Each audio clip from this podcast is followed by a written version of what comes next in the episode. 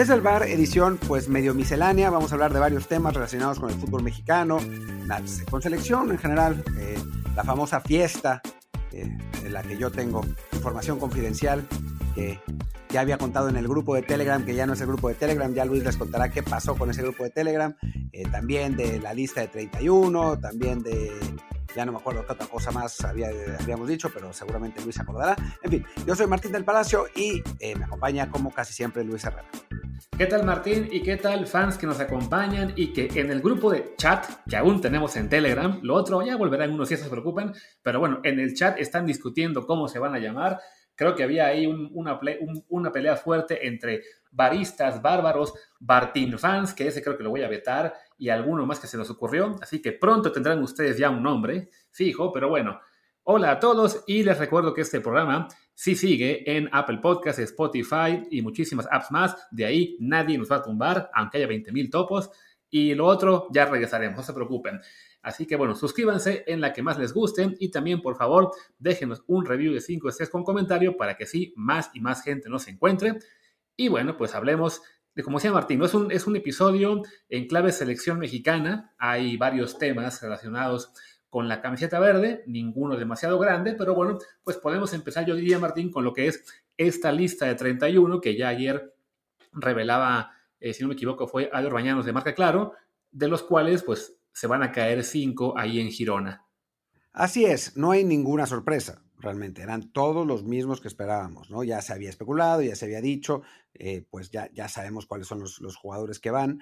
Em, es, exactamente el mismo grupo que, había estado en la, en la convocatoria anterior, salvo el Nene Beltrán. Eh, creo que Pepe del Bosque tuvo un mini infarto cuando se enteró, pero, pero ya se recuperó. Em, y fuera de eso, pues son, son los que ya sabíamos. Y bueno, la especulación está entre los cinco que se caen, ¿no? O sea, creo que está claro por qué lleva tantos, porque bueno, hay jugadores que están en duda, hay otros que se pueden lesionar. O sea, ese, digamos, no, es, es una práctica común en, los entrenadores y además, sobre todo en un mundial que va a ser tan lejos y el campamento va a ser como a medio camino. Entonces, pues bueno, la idea de que lleve, de que lleve a, varios tiene, tiene sentido. Ahora, va a ser dolorosa para los cinco que se vayan o para, por decirlo así, Angulo y los otros cuatro, ¿no? Sí, viendo la lista, bueno, son tres porteros, nueve defensas, nueve mediocampistas y diez delanteros. Ahora sí pusieron como delanteros a muchos que luego ponen de mediocampistas. Entonces, por las cuentas que tenemos, básicamente parece que sí. Sobra un central, en particular por izquierda, lo cual diría que la pelea es entre Angulo y Johan. Y yo aún creo que va a ser Angulo el que se va a caer o sea, que simplemente lo sigue incluyendo, pues para ver si le convence o no Johan con la falta de ritmo. Después tenemos también de que obviamente se va a caer un 9, o sea, está ahí Raúl Jiménez y si sí se recupera, pues está la duda, o quizá no tanto, pero no queremos creerlo, de quién se va a caer entre Henry Martín y Santi Jiménez. Y después de eso, pues igual, por las cuentas, mínimo se va a caer un extremo, que puede ser Corona o alguien más, y quizá dos mediocampistas. Sí, así parece, ¿no? Em, parecería que, pues, quizá Romo, quizá Eric Sánchez, bueno, no quizá Eric Sánchez, ese sí es bastante probable. Em, después de los extremos, pues, supongo que estará este, entre el Piojo y Diego Laines. Eh, si es que no se recupera Tecatito, Tecatito, si se recupera, entonces, digo, si es que se recupera Tecatito, si no se recupera, pues eh, irán los dos. Los nueve, pues seguramente si se recupera Raúl será Santi Jiménez y no hay como mucha, mucho más espacio, ¿no? Sí, vaya, digamos que la, mi gran duda, yo también me iba por ahí, yo creo que son Angulo, Romo, Eric Sánchez, y con las dudas de quién se cae, si es Corona, también creo que puede ser el Piojo, si, si está Raúl, pues sí, a lo que están, digamos, el run run de, pues de los insiders, y si es que se caería Santi Jiménez, lo cual me parecería lamentable, aunque lo pueda entender, pero bueno, es un caso un poco similar al de Acevedo, que ya se cayó, ¿no? Uno piensa, ¿por qué no llevar como tercera opción en esa posición a quien podría ser la opción número uno en 2026 en lugar de aferrarse a un veterano, más allá de que, bueno, Funes Mori y, Henry Martín no son tan veteranos como Talavera y Cota. No, pero por, por, el tipo de posición, pues parece muy poco probable que uno o el otro lleguen al siguiente mundial, ¿no? Eh, sí es verdad que es una posición, o sea, a diferencia de, los, de los porteros, donde sabemos que Memo, salvo lesión, va a jugar todos los partidos, todos los minutos y los porteros no van a jugar. En este caso, el segundo y tercer delantero sí tienen posibilidades, sobre todo el segundo, ¿no? En un mundial, en un grupo que parece va a ser muy cerrado, pues sí hay, sí va a haber necesidad de, pues de abrir las defensas eh, metiendo otro delantero. Incluso sabemos que, que Raúl, si está de regreso, no va a estar a 100%, entonces seguramente va a necesitar eh, alguien que, que lo reemplace. Así que sí se entiende un poco que lleve a las que le parecen las mejores opciones, ¿no? No es como el tercer portero que, pues, si lleva Acevedo, lleva Cota, no pasa nada, ¿no? O sea, a final de cuentas, pues, ninguno de los dos va a jugar. Pero, pero en el caso del, del delantero, sí. Aún así, pues partiendo de que Santi Jiménez es titular en un equipo holandés, pues no sé, o sea, molesta un poco, no, no solo un equipo holandés, el equipo que va en segundo lugar de la liga holandesa, ¿no? Pues sí, molestaría un poco que se quedara.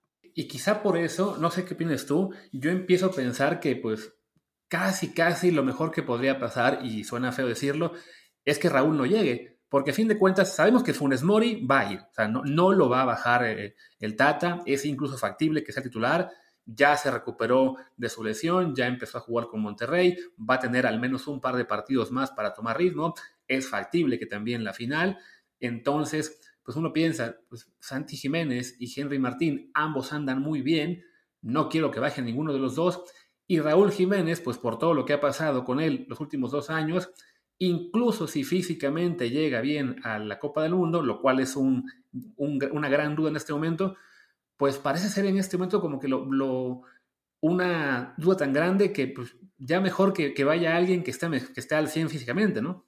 Para mí, si, si Raúl regresa, aunque sea 70%, es infinitamente superior a Henry Martín. O sea, y, creo que si está bien físicamente va a ser titular él y, Funes Mori va, va, a esperar en la banca.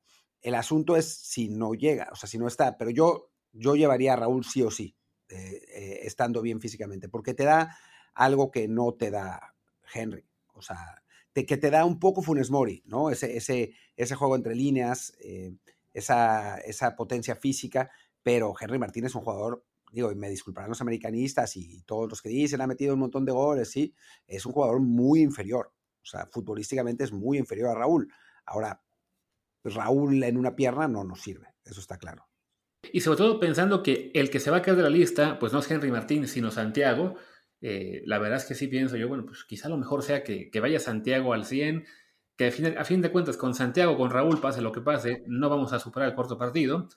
Está aún complicado lo del tercero, pues sí pienso más un poco en clave a futuro, que tenga ya Jiménez Santiago, no Raúl, eh, esa experiencia eh, ya mundialista. Eh, de ahí en fuera, bueno, pues sí, ya dijimos, ¿no? El tema del defensa, parece muy claro que es Angulo el que se cae, salvo que de plano Johan llegue completamente frío a esta convocatoria. Coincidimos en el tema de los, de los extremos, con, con Alvarado como la primera opción de descarte. Y también, bueno, dijimos, ¿no? Romo y Sánchez, Sánchez creo que sí es el que todo el mundo vemos muy, muy claro como el descartado. Y Romo, pues lo vemos por la baja de nivel que tuvo, pero le gusta mucho al Tata. Y si se quedara él, entonces, ¿quién es el quinto descartado? Misterio, ¿no? Eh, pues sí, no está, no está fácil. Sí, porque ya hablas de descartar, sea a Charlie, o a Orbelín, o a Gutiérrez. Y la verdad, pues uno piensa, este, Orbelín anda bien en Grecia, Gutiérrez está jugando mucho en, en, Holanda, el caso de Charlie, pues que fue un jugador eh, que le gusta mucho al Tata y que, que fue en algunos puntos este, titular fijo. es el que me suena como el posible descarte, pero pues francamente sí, uno pensaría, Romo es el que más baja su nivel en el último año y si ya se cayeron de esa lista en su momento el Chaca, Pizarro y olvido algún nombre más, pues el, lógico descarte final, aunque sea una lástima porque sí fue parte de todo el proceso, pues es, es Yo creo que va a ser él, yo sí creo que va a ser él, porque además en los partidos amistosos ha ido perdiendo constantemente protagonismo, ¿no? O sea, había, eh, hubo momentos en las eliminatorias donde jugaba todo y, era el, cambio de Edson y, se veía como, como un jugador muy importante. Y no, no olvidemos que tuvo unos buenos Juegos Olímpicos y, fue, fue fundamental para la medalla de bronce, pero ya recientemente ya no, no había estado en el mismo, en el mismo canal. Vamos a ver, ¿no? O sea, no, no es imposible que haya todavía lesiones, la verdad, eh, toquemos madera, pero, pero no, es, no es imposible.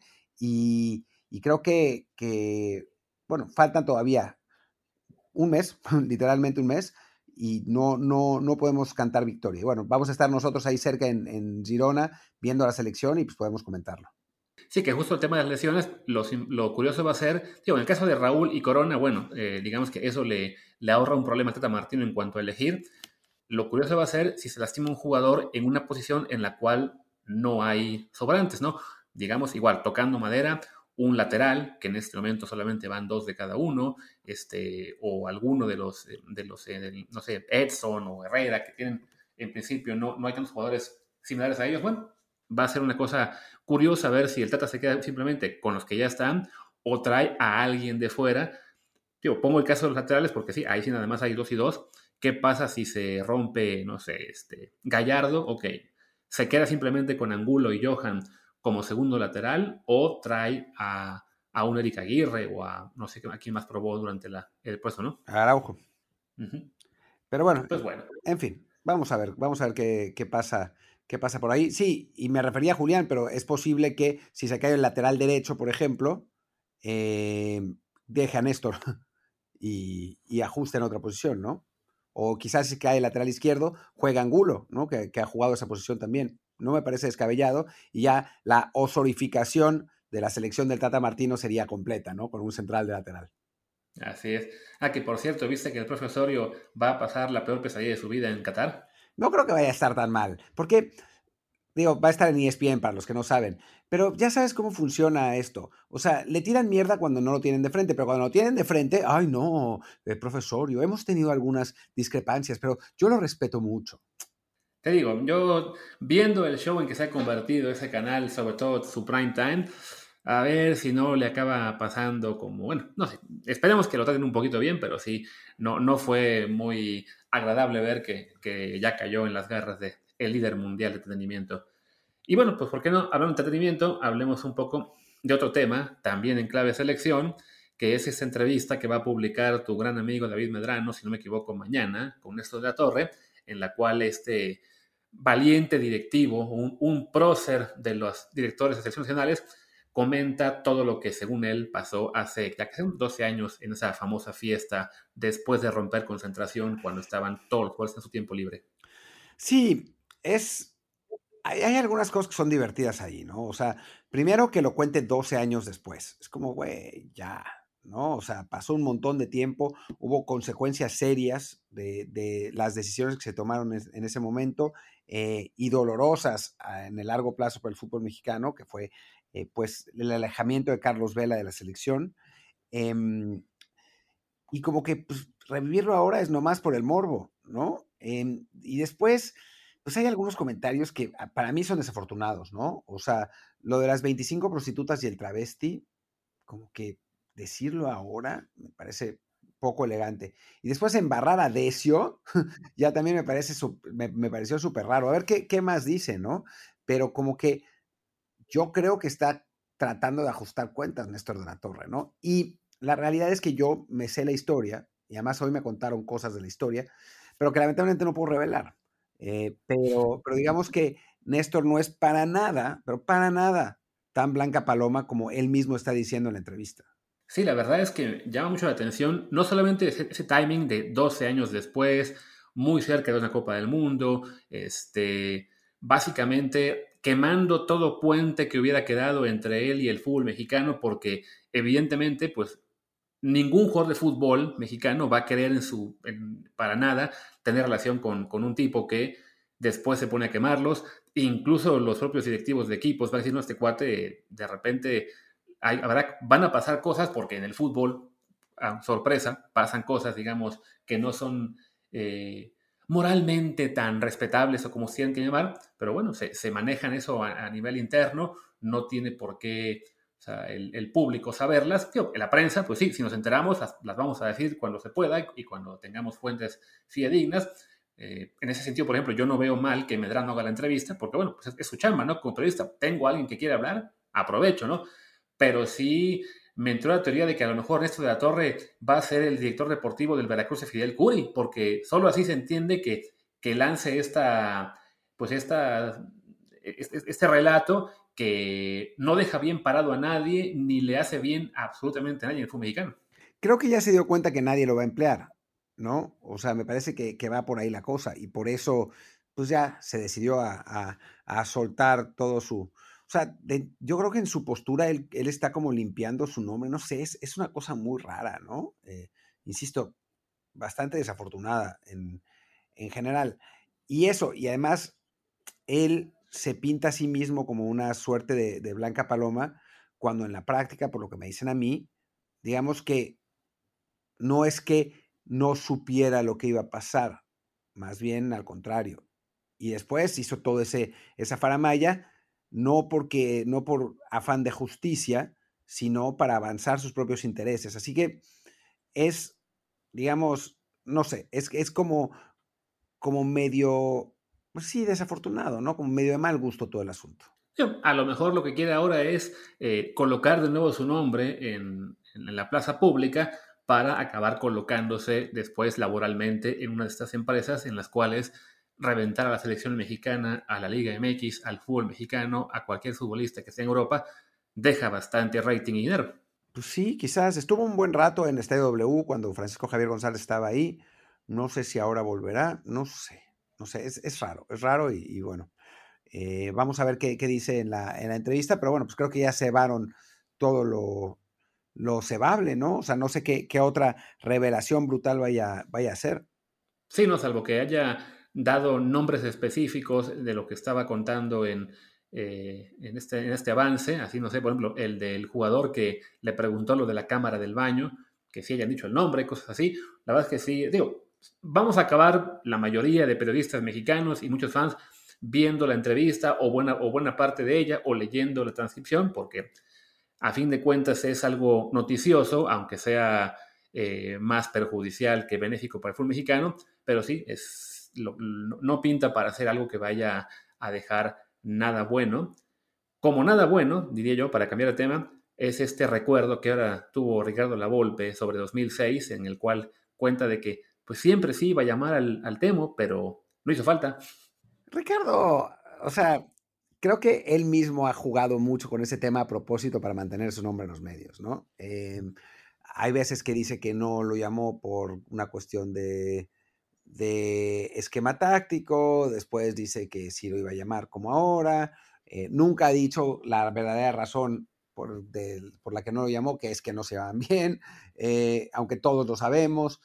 Y también, sí, la parte táctica es importante, sobre todo para Ricardo, y creo que, que en efecto, dentro de su concepto, dentro del concepto de la Volpe, no encajaba tácticamente, pero después ha dicho que ya tenía Ciña ahí y ahora dice esto, que, que lo iba a llevar si no se recuperaba el Guille, pero pues el Guille ni siquiera jugaba la misma posición. No sé, está todo muy raro, ¿no? Sí, es esto, como tú señalas, ¿no? Es el estar en los medios, es alguien me quiere entrevistar, yo quiero aparecer, yo tengo que decir algo que me mantenga vigente y, bueno, el, tema La Volpe Cuauhtémoc Blanco 2006 siempre dejó ahí a, mucha gente descontenta, con todo que en realidad pues Cuauhtémoc también hizo bastante por bajarse de aquel equipo. No, a, muchos se le olvidaron, ya, muchos se olvidaron ya que, bueno, que Cuauhtémoc, así como él no fue en 2006 por decisión de La Volpe, pues él se bajó de 2005 por no querer eh, jugar, por querer vacaciones, cuando estaba en la selección de la Volpe jugándose la Copa Confederaciones y no recoge también Copa Oro. Este, y, bueno, eso, digamos, fue un factor que acabó de fracturar la relación, ¿no? O sea, antes de esa Copa Confederaciones, la, eh, la Volpe lo estaba llamando, el Temo estaba siendo parte del grupo. Cuando él decide que no quiere ir, ya es cuando la Volpe también aprovecha y dice, ah, pues mi equipo jugó bien, eh, muy bien, de hecho, en esa Copa Confederaciones sin él, pues a lo mejor no me hace falta. Exactamente, eso fue exactamente lo que pasó. O sea, literalmente fue lo que pasó. O sea, estaba toda la, polémica de Cuauhtémoc, no va a la Confederaciones porque se baja él, la selección juega pues muy bien, impresiona al mundo. Al final de cuentas, si uno analiza los resultados, tampoco es que hayan sido resultados así maravillosos, ¿no? O sea, se le gana a Japón, que es un, buen triunfo, pero es un triunfo esperable. Se le gana a Brasil, que ese partido sí. Después se empata con Grecia, jugando con suplentes se pierde con Argentina en penales jugando bien y se pierde con los suplentes de Alemania que además tenían un nombre menos, que ese resultado ya no estuvo tan bien. Era local, pero pues ellos tenían 10. Em, o sea, son buenos resultados y, la selección juega bien. Y entonces la Volpe, pues ahí se envalentona, ¿no? Y dice, bueno, pues no necesito Cuauhtémoc. O sea, tengo a lo que tengo que tener, a lo que, a lo que puedo tener, a lo que quiero tener y para qué hacerme problemas en el vestidor, porque la realidad, y seamos absolutamente francos, todos lo sabemos, es que la Volpe y Cuauhtémoc se llevaban de la patada. Y en este caso, pues la verdad es que lo que, lo que Cuauhtémoc aportaba en principio como futbolista en la, en la primera parte del proceso de la Volpe, digamos, pues servía para que Ricardo tragara el orgullo y dije, no, pues lo sigo llamando porque me sigue haciendo falta. Pero Cuauhtémoc, en el momento en que él dice no voy, quizá pensando, bueno, les, bueno a él, o, sin pensar, ¿no? Simplemente él dijo, yo no quiero ir, yo soy la figura, yo quiero descansar. Y no se le ocurrió que el equipo iba a jugar incluso mejor sin él que con él. Y, y pues ahí ya, digamos, sentenció lo que fue su, su ausencia de, de Alemania 2006 que igual era un mundial al que iba a llegar ya con creo que 33 años más o menos, o sea, ya no iba a ser el jugador eh, decisivo que todo el mundo cree que, nos perdimos, ¿no? O sea, no es un Carlos Vela 2014 el que dejó de ir a ese mundial, era un Cuauhtémoc ya veterano, creo que incluso ya estaba a punto de, o, sea, ya, había estado en la MLS, eh, en, aquellos años fue cuando ya empezó su, su recorrido por la primera A, pero claro, pues era el nombre de Cuauhtémoc Blanco, es la memoria de que perdimos para variar en el cuarto partido y pues conforme pasen los años, la gente va reescribiendo la historia para acomodarla más a su propia ideología o, por lo menos fanatismo, ¿no? No, Cuauhtémoc todavía había tenido una temporada buena, la primera del ejercicio 2005-2006 eh, con América. Eh, la segunda no, porque se lesiona. Todavía pasa un año más en, América antes de, irse a la MLS. Todavía no, no, había, no se había ido para allá.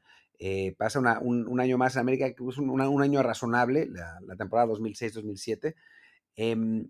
Pero era un jugador que obviamente no era muy dinámico, ¿no? Y, esa selección jugaba con, con muchísimo dinamismo. Y sí, eh, Cuauhtémoc la ralentizaba, es la realidad. Bueno, yo dije eso una vez y desde entonces todos los americanistas me odian, o sea, por decir eso, pero pues que es la realidad, ¿no? O sea, era una selección que jugaba a un ritmo que Cuauhtémoc no tenía, que técnicamente te da otra, cosa, pues sí, obviamente, ¿no? Pero el propio Cuauhtémoc, eh, pues si no, te, si no se lleva bien con la Volpe, pues está complicado. Yo entrevisté ahora a varios de los jugadores de la, de la selección 2006 y ellos decían que no tenían problema con Cuauhtémoc, pero que Ricardo sí. Entonces, pues eh, es lo que es.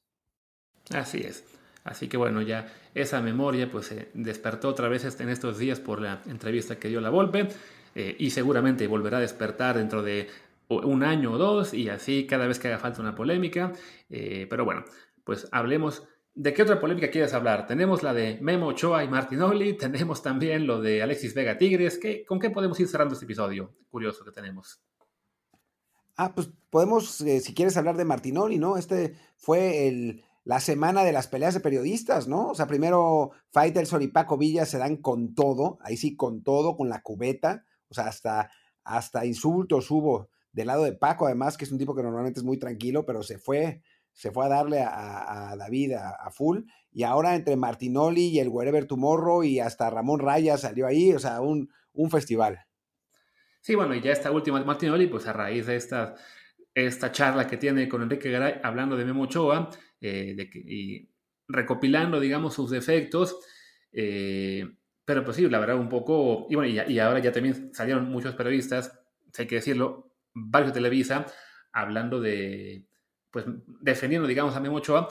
Pero pues es que es un poco también esta polémica de siempre, ¿no? Gente que se basa en el Memo Ochoa de hace 10, 15 años y en lo que fue su paso por Europa, eh, que evidentemente pues no fue, no fue una gran estrella, no, no acabó nunca jugando en un club de primer nivel, como para construir esta narrativa de que es un mal portero, sin poder decir a la vez, pues a lo mejor no fue un portero estrella a nivel mundial, pero sí es de, muy claramente el mejor portero mexicano de la última década y para muchos el mejor de la historia. Pero lo que pasa es que Memo polariza por haber salido de la América, ¿no? Y por ser guapito y blanco y o sea, ese tipo de cosas que hay un grupo de, aficionados que no le gustan. Y sí, la realidad es que Martinoli le tiró mierda durante muchos años porque Memo no le quería dar entrevistas. O sea, esa es, esa es la realidad. Y entonces, em, pues ahora recapitulo un poco, en parte porque, bueno, porque sale esta entrevista con Enrique Garay, en parte porque van a jugar Toluca y América y Martinoli le va al Toluca, eh, y en parte porque, bueno, pues es una postura que sabe que vende, que tanto Garay como Martinoli saben que vende, ¿no? Eh, a, un, grupo de gente. Y pues esa gente que odia a Memo y que le cuesta tanto trabajo aceptar que, bueno, fue nuestro mejor jugador en dos mundiales y, es, seguramente el mejor portero de la, de la historia, pues jamás le perdonará haberle quitado el puesto a Corona en 2014, lo que es una absoluta burrada porque Ochoa fue espectacular en ese mundial. Sí, porque es, además muy curioso, es parte de esa gente que de repente eh, a, algunos jugadores les, les critica, es que en clubes no fueron tan buenos, eh, y borrando un poco el tema de selección, pero luego a otros jugadores, por ejemplo Gautemo, ah, pero es que en selección fue el mejor, nos salvó muchas veces en la eliminatoria, no sé qué. Entonces, en, función de filias y fobias, y, creo que, por ejemplo, el tema, el tema sí está un poco más que bien y el mal en cuanto a ser americanista o no, eh, pues la gente de plano esquiva las partes buenas de un jugador para poder hablar mal de él. El caso de Ochoa, sobre todo esta, esta charla que tenían Martinoli y, y, Garay, hablando de que sí, mira, es que a mí me decía Rafa Puente cuando salió, pues que sí, porque era muy malo, porque no hacía recorridos, tal. Bueno, y tu argumento sigue siendo lo que te decía Rafa Puente hace 15 años, no tienes aunque sea algo nuevo para hablar de este portero, pues sí, la verdad, sí, sí, da un poco de pena ajena. Sí, la verdad, pero pues es el, el, clic, clic, clic de clic. Y después, bueno, el Wherever Tomorrow lo criticó un poco y Martinoli se le fue encima con todo. Y Ramón Raya le dio con la cubeta y Martinoli le dijo, oh Ramón, te respeto, no, no, te, no te atacaré. que ahí ya no entendí nada, ¿no? Fue, fue, fue muy raro. Se ve que a la, la, gente le tiene miedo a las, a las peleas con Ramón y con cierta razón, pero, pero fue muy divertido. Eso sí. Oye, y pues ya para ahora sí cerrar lo que es esta, esta emisión de selección mexicana por aquí y por allá. Hablemos un poco de, Alexis Vega, de que sale ayer el... Bueno, Alexis e Israel Reyes, de hecho, son los jugadores. Israel aparentemente ya a punto de firmar con el América, todo cerrado. Eh, él está fuera del Mundial, salvo que haya ahí dos lesiones en la defensa. Y Alexis Vega, que sí va al Mundial, salvo que se lastime, esperemos que no, tocamos madera, que ayer sale muy fuerte el rumor de que Tigres quiere pagar hasta 10 millones por él, cuando es un jugador que pues quisiéramos ver dar el salto a Europa, ¿no? Digo, a mí Israel, los dos. A ver, eh, son casos distintos. O sea, creo que Israel todavía puede tener ese paso intermedio, es un jugador más joven, es un jugador que va a América, que es un equipo que vende bien, eh, que sí ha vendido jugadores, o sea, recientemente a Jorge Sánchez. Eh, no, no es como ir a Tigres o Monterrey, que es enterrar su carrera. Obviamente se complica, pero la realidad, y ahí estoy muy enterado, es que el interés que había por él en Europa era solo eso. No había ofertas, al no ir al Mundial estaba complicado. Entonces, eh, pues sí, se entiende lo de América. Puebla quería vender sí o sí. Estaba, digamos, no, no, era como otras veces que hemos dicho, espera que se te acabe el contrato para ir a Europa. No, no era el, caso así, ¿no? O sea, creo que, que la elección, pues es buena en la medida de lo posible para, para Reyes, porque además, pues si juega en América, va a tener esa, esa vitrina y, no, no le van a cerrar completamente la, puerta para irse. Después, en el caso de Alexis Vega, lo que pasa, y no puedo decir mucho porque también sé cómo está el asunto, pero me pidieron que no dijera, es que tiene una cláusula de Europa bastante razonable. Entonces, pues ahí está el tema de si se, puede ir a Europa, si hay interés de Europa y que se, se vaya por ese dinero, o si a, Chivas le ganan las ansias y lo vende a Tigres. Pero, pero la, posibilidad de que se vaya a Europa no está para nada descartada. Vaya, en el caso de Israel, a mí me preocupa que lo que está pagando el América por él, que según se reportaba eran hasta 6 millones de dólares, ya no es tan sencillo el pensar en que se vaya, ¿no? Me, decían el de que, bueno, pero el América vendió a Guido, a Marchesín, a, a Jorge Sánchez ahora, a, Laines, evidentemente, a Edson, y sí, bueno, pero son jugadores que o eran de cantera o que llegaron por sumas relativamente razonables. Entonces, Israel Reyes, para que se pudiera ir después, tendría que ser, eh, pues con el América sacando plusvalía, y veo complicado que un defensa mexicano que tendrá en dos años 24, 25, 25, pues le pueda generar ese, ese, margen de ganancia al América, ¿no? O sea, creo, creo yo que en lo que será el ciclo de aquí al próximo Mundial, veo muy difícil que se pueda ir. Y recordemos, pues es un jugador que, por ahora pinta para ser del bloque eh, base, ¿no? En, esa, en, el siguiente ciclo mundialista, ¿no? Y lo de Alexis, pues sí, lo que me preocupa aquí es no solamente que se espera el, Guadalajara por, por, venderlo, sino que al propio Alexis la idea de irse a Tigres ganando cinco veces más de lo que gana en Chivas le convenza, porque a fin de cuentas es un jugador que, eh, siendo muy bueno en cuestión futbolística, técnicamente, con, grandes cualidades, pues nunca ha sido alguien que se esfuerce por ser la mejor versión de sí mismo, ¿no? O sea, en cuestión eh, preparación física es raro verlo a, punto, es más común de repente verlo con un kilo o dos de más, y esa clase de jugadores para mí también suele ser la que pues cuando llegue la oferta de engordar la cartera, dirá, pues, ¿por qué no? Ya Europa no fue, pues no pasa nada. Yo lo que sé es que sí se quiere ir. O sea, que sí se quiere ir a Europa, que su, su intención absoluta es irse a Europa y que va a intentar hacerlo al, final, al terminar el Mundial. O sea, eso es, eso es lo, que, lo que a mí me dijeron. Eh, y con, con, bastante claridad, además. Ahora, si Chivas lo quiere vender a Tigres y después no tiene un buen Mundial, Alexis, y, y no tiene ofertas, bueno, ya será otra cosa, ¿no? Pero, pero sí sé que su cláusula es menor a esos 10 millones, no, no está cerca de esos 10 millones, y que él se quiere ir. Así que bueno, esperemos, ¿no? O sea, yo no, no, no he querido decir nada en Twitter porque me pidieron que no, digo, lo que estoy diciendo no es, no es nada, no, tengo más detalles, pero me pidieron que no y además, pues no quiero como que se malinterprete el asunto, pero, pero la realidad es que él sí se quiere ir y que tiene una cláusula que le permitiría irse, no por esos 10 millones de, dólares que, estaría dispuesto a ofrecer Tigres. Pues ojalá que tengas razón y que sí, tras el Mundial, logre encontrar un equipo que, que lo quiere, que se lo pueda llevar, porque además yo creo que Alexis Vega es en este momento de los muy pocos jugadores que sí puede dar un salto, digamos, similar al Ernesto Araujo, de irse a un club de media tabla en España, en una liga fuerte, sin sufrir tanto la adaptación, como le ha pasado ya a muchos en los últimos dos, tres años. O sea, creo que sí está más o menos en ese nivel en el cual sí podría eh, pues no, no ser una figura en una liga top, pero por lo menos sí llegar a la media tabla y que no le pase lo que a Orbelín en, el Celta, pero tiene que ser ahora mismo, ¿no? Con Israel, como decías, bueno, es más joven, hay un poco de, tiempo en el que puede aún seguir creciendo. Mi, gran preocupación es el tema de, lo que va a costar sacarlo del América en, un, en un futuro, ¿no? Y pues creo que ya con eso podemos ir acabando hoy, ¿no? Ya terminamos este episodio. No, tenía mucho caso hablar de la liguilla porque pues, el juego del América va a ser en apenas unas horas. Ya mejor de eso podemos hablar tras los partidos de, ¿cómo se llama?, de, ida. Y, y, ya mañana a ver qué se nos ocurre, quizá un poco de fútbol europeo o algo saldrá. Sí, sí, sí, algo, algo va a salir, no, no, no nos preocupemos que hay, que bastante, lamentablemente no hicimos mexicanos en Europa como capítulo completo y hubiera estado bien, porque justo habíamos tenido una buena, un buen fin de semana. Pero bueno, ojalá se mantenga la, la buena inercia y, podamos hacer un, buen episodio el próximo lunes o martes. Ahí está. Pues venga, vamos despidiendo. Yo soy Luis Herrera, mi Twitter es arroba LuisRHA. Yo soy Martín del Palacio, mi Twitter es arroba Martín de ELP y el podcast es del desde el bar POD, lo mismo que... Ah, no, ya no tenemos grupo de Telegram. Bueno, pues ojalá que vuelva, que vuelva pronto. Pero bueno, por lo pronto, el del podcast, el Twitter del podcast es desde el bar POD. Pues venga, gracias y hasta la próxima. Chao.